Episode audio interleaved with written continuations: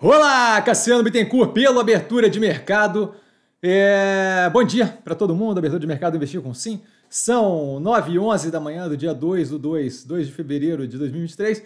Eu começo com um disclaimer, o que eu falo aqui nada mais é do que a minha opinião sobre investimento, não é de qualquer forma, moda em geral, indicação de compra ou venda de qualquer ativo do mercado financeiro. Isso dito, começamos com o fechamento do dia de ontem, um dia de volume mais baixo, tá o mercado tenso com definições de juros aqui e nos Estados Unidos, mais do que isso, a gente teve votação de presidente da, da Câmara e do, e do Senado, tá? bastante volatilidade nos preços, as quedas nos portif no, no, portfólio descabidas e uma recuperação considerável ali do, da precificação, uma normalização à medida que o dia foi passando. A Romi, pós-divulgação de resultado com forte queda, a análise do quarto trimestre já se encontra, não aqui embaixo, já é apontar já, mas já se encontra no canal, tá disponível.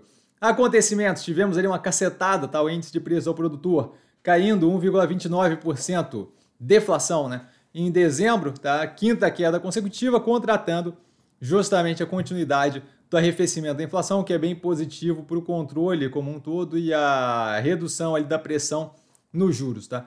PMI industrial no Brasil crescendo para 47,5, ainda não expansionista em janeiro, mas mais positivo do que os 44,2 de dezembro. Burburinho com a Light pela contratação de consultoria financeira. Tá? Eles contrataram a Laplace Finanças, aparentemente para reestruturação financeira, dívida ali, investimento e eles pensando em como lidar com aquilo. A mesma consultoria, assessora que foi assessora da recuperação judicial da Oi, que diga de passagem virou assunto da noite também. O CPI, Consumer Price Index, o preço ao consumidor da zona do euro desacelerando, a taxa anual em 8,5% em janeiro, anualizada, tá, versus 9,2% em dezembro, que significa uma boa redução, reduzindo ainda mais tá, o, a pressão ali inflacionária sobre a zona do euro, reduzindo cada vez mais justamente o risco de inflação descontrolada, qualquer coisa gênero, necessidade de juros absurdamente mais altos para controlar a inflação e por aí vai.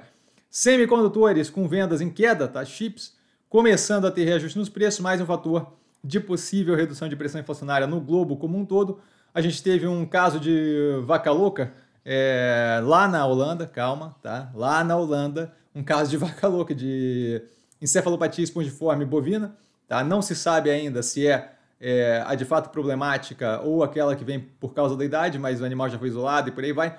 Pode vir aí a, a, a abrir é, delta de mercado, né? mas pode vir a abrir delta de mercado para gente. Conselho da Gafisa entrando com notícia crime contra a Ash Capital. Tá? Para quem não lembra, a gestora Ash é aquela envolvida na briga toda pelo controle com o Tanur e por aí vai. Tá? Só a título de curiosidade aqui, nada que seja muito relevante. A Ambev foi acusada por associação de rombo contábil. Vale lembrar que os promotores dessa questão toda, compondo é, é essa acusação, são, são construídas por vários competidores da operação. Tá? O furo comentado é tributário, não é com instituição financeira. E a Ambev publicou nota dizendo que não tem fundamento a acusação. Tá? Agora é acompanhar o que está acontecendo para frente, mas acho que é, me, me soa um pouco oportunista. Tá? Fed aumentando os juros em 0,25 para 4,75 o ano, tá? dentro do esperado, completamente dentro do que foi dito, do que foi esperado, do que o Fed vem falando através do Jerome Powell. Tá? O Banco Central mantendo os juros aqui no Brasil em 13,75 inalterados. Lira, reeleito à presidência da Câmara, 464 votos, se não me engano, recorde de, de, de votação. Tá aí o Pacheco reeleito no Senado com 49 votos, é, margem delta maior ali do que o esperado, mas ainda assim com uma a evolução ali do Rogério Marinho foi bem, bem forte. Tá? Exportação de carne bovina em janeiro, com um avanço de 16% versus o mesmo período no passado, média diária em montante financeiro com crescimento de 2,5%, year on year também. Vale lembrar que aqui a gente deve ter agora o início da volta da China e aparentemente a volta da China deve ser bem forte, pelo que você tem aí estimado de estoque de carne bovina lá e aumento de consumo e por aí vai, tá? Isso tudo por causa do feriado longo que eles têm lá que dá uma aliviada. Tá? Eles compõem estoque anteriormente e aí voltam a comprar lá para agora, fevereiro, fevereiro, março. Aparentemente a China passou pelo pico de Covid, tá? Digo aparentemente porque a informação estatal é pouco confiável, mas as mortes aparentemente caindo 90%, e a gente tem reports aí sim confiáveis de, de é, fontes independentes de informação que mostram ali uma forte demanda no setor de serviços, especialmente quando eu penso ali restaurantes, é, hotéis e por aí vai, a gente vê um booking, um, as reservas ali agressivamente muito fortes, o que pelo menos para a população mostra ali uma um conforto maior em sair de casa, eles tinham ficado bem tensos durante o começo, e agora, aparentemente, de fato, sim, temos uma redução ali considerável. Quanto é a, a informação de 90%, não acho que não vale, não dá para levar muito em consideração, mas a melhoria contínua da situação da, da Covid lá, com certeza. Tá? Santander divulgando resultado, queda no lucro líquido, quarter on quarter, né, trimestre a trimestre versus o trimestre anterior, de 45,9%, bem negativo. Quando eu falo anual, 2022 versus 2021, queda de 21%. Tá? E aí, quando a gente fala de inadimplência, justamente o que a gente vinha comentando nas análises, uma, over 90, o que está atrasado mais de 90 dias, é, em 3,1%, um pouco acima dos 3% do trimestre anterior, e quando eu falo entre 15 e 90 dias de atraso, ou seja, o que está começando a plantar o over 90 do futuro, está entre subindo ali de 4,3% para 4,5%, então claramente não é propriamente é, uma. Isso daí trimestre trimestre.